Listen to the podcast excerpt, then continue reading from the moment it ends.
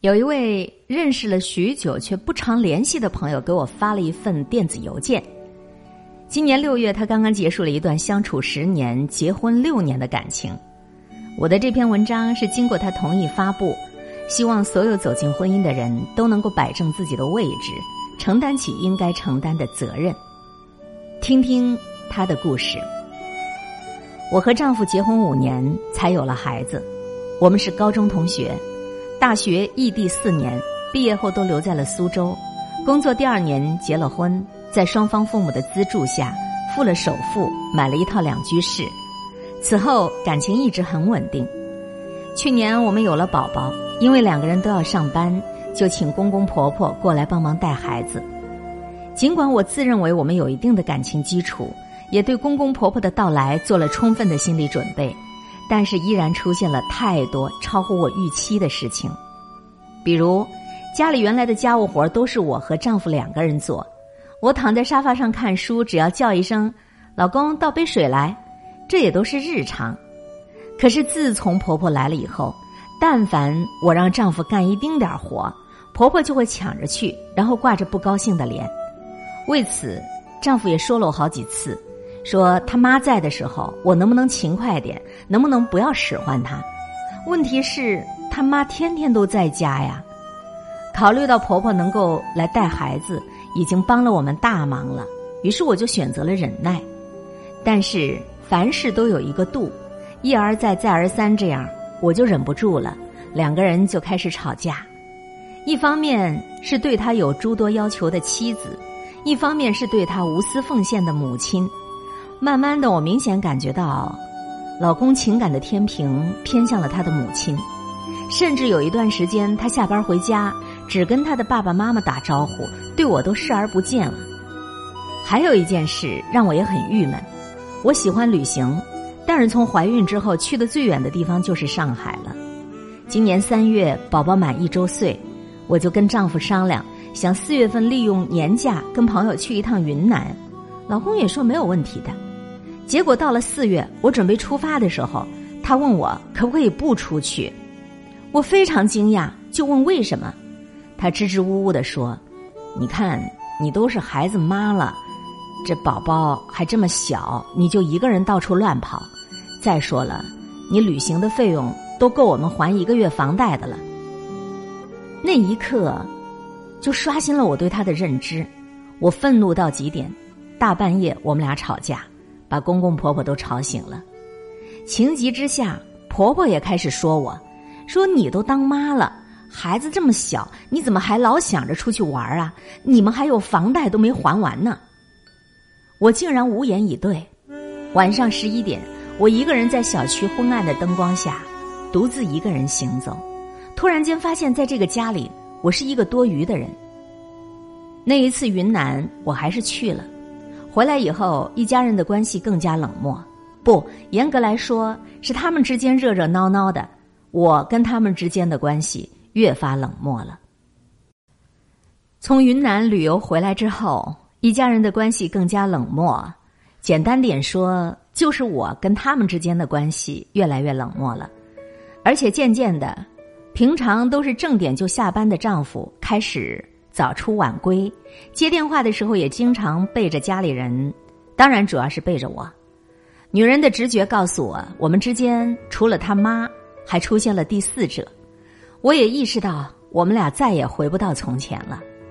我没有求证，也没有质问，更没有吵闹，我只是请他在离婚协议上签字，唯一的要求是女儿归我抚养。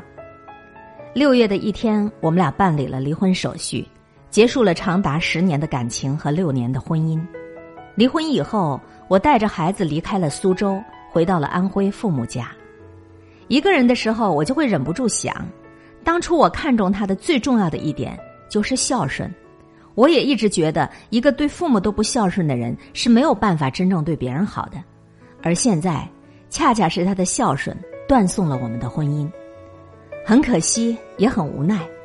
我并不认为是孝顺出了错，而是错误的家庭排序断送了我们的婚姻。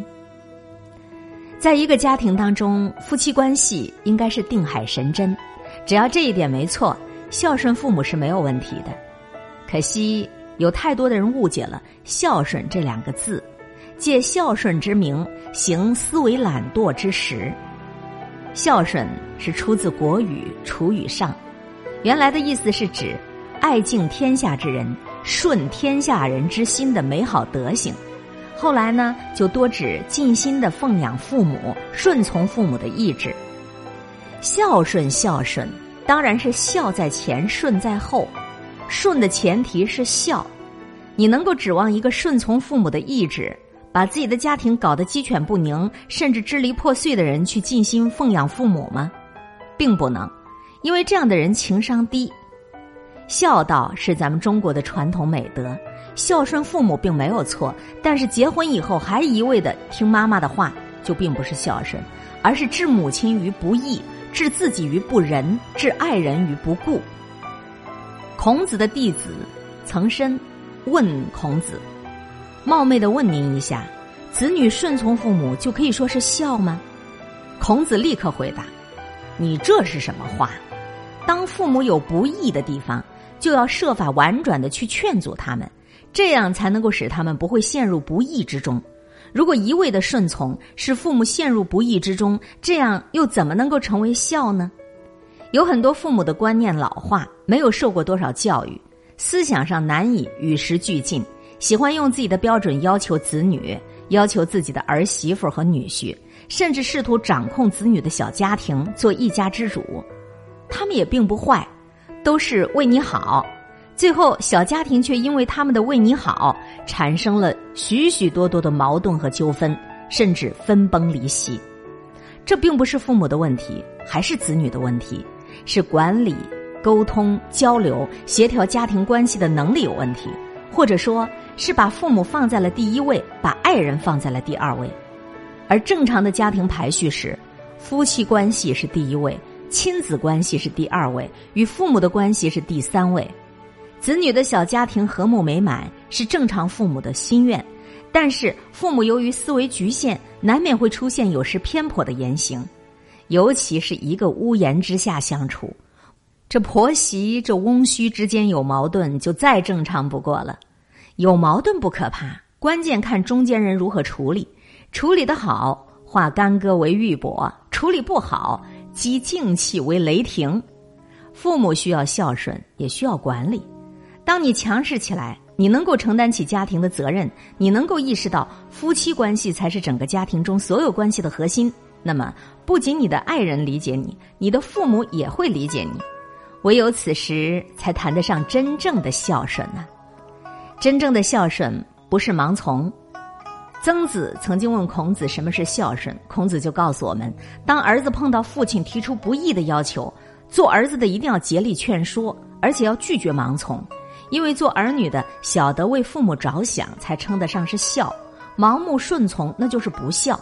因为父母的标准和价值取向并不一定符合子女自己的标准，成了家的子女那是子女自己独立的小家了，自然要以夫妻关系为首要。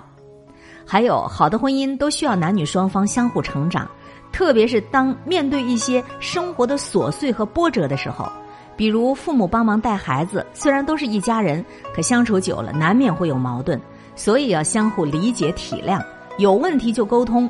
丈夫要做调解人。妻子要做贴心人儿，父母要做体面人儿，都要保持分寸，一家人一条心，这样才能其乐融融，孝顺父母和夫妻关系才能够得以平衡。其实换一个角度来想一想，这一切都是爱的考验，关键在于我们自己愿意为这一桩婚姻付出多少，为这个家庭的和谐努力多少。当你真心的接纳、包容、信任、耐心的去经营婚姻，那所有的问题就都不再是问题。如果所有人都能够懂得从自己出发，那么婚姻中的你、家庭关系当中的你，自然就游刃有余了。这一篇文字内容的作者杨小杨，我想他一定是一个年轻人。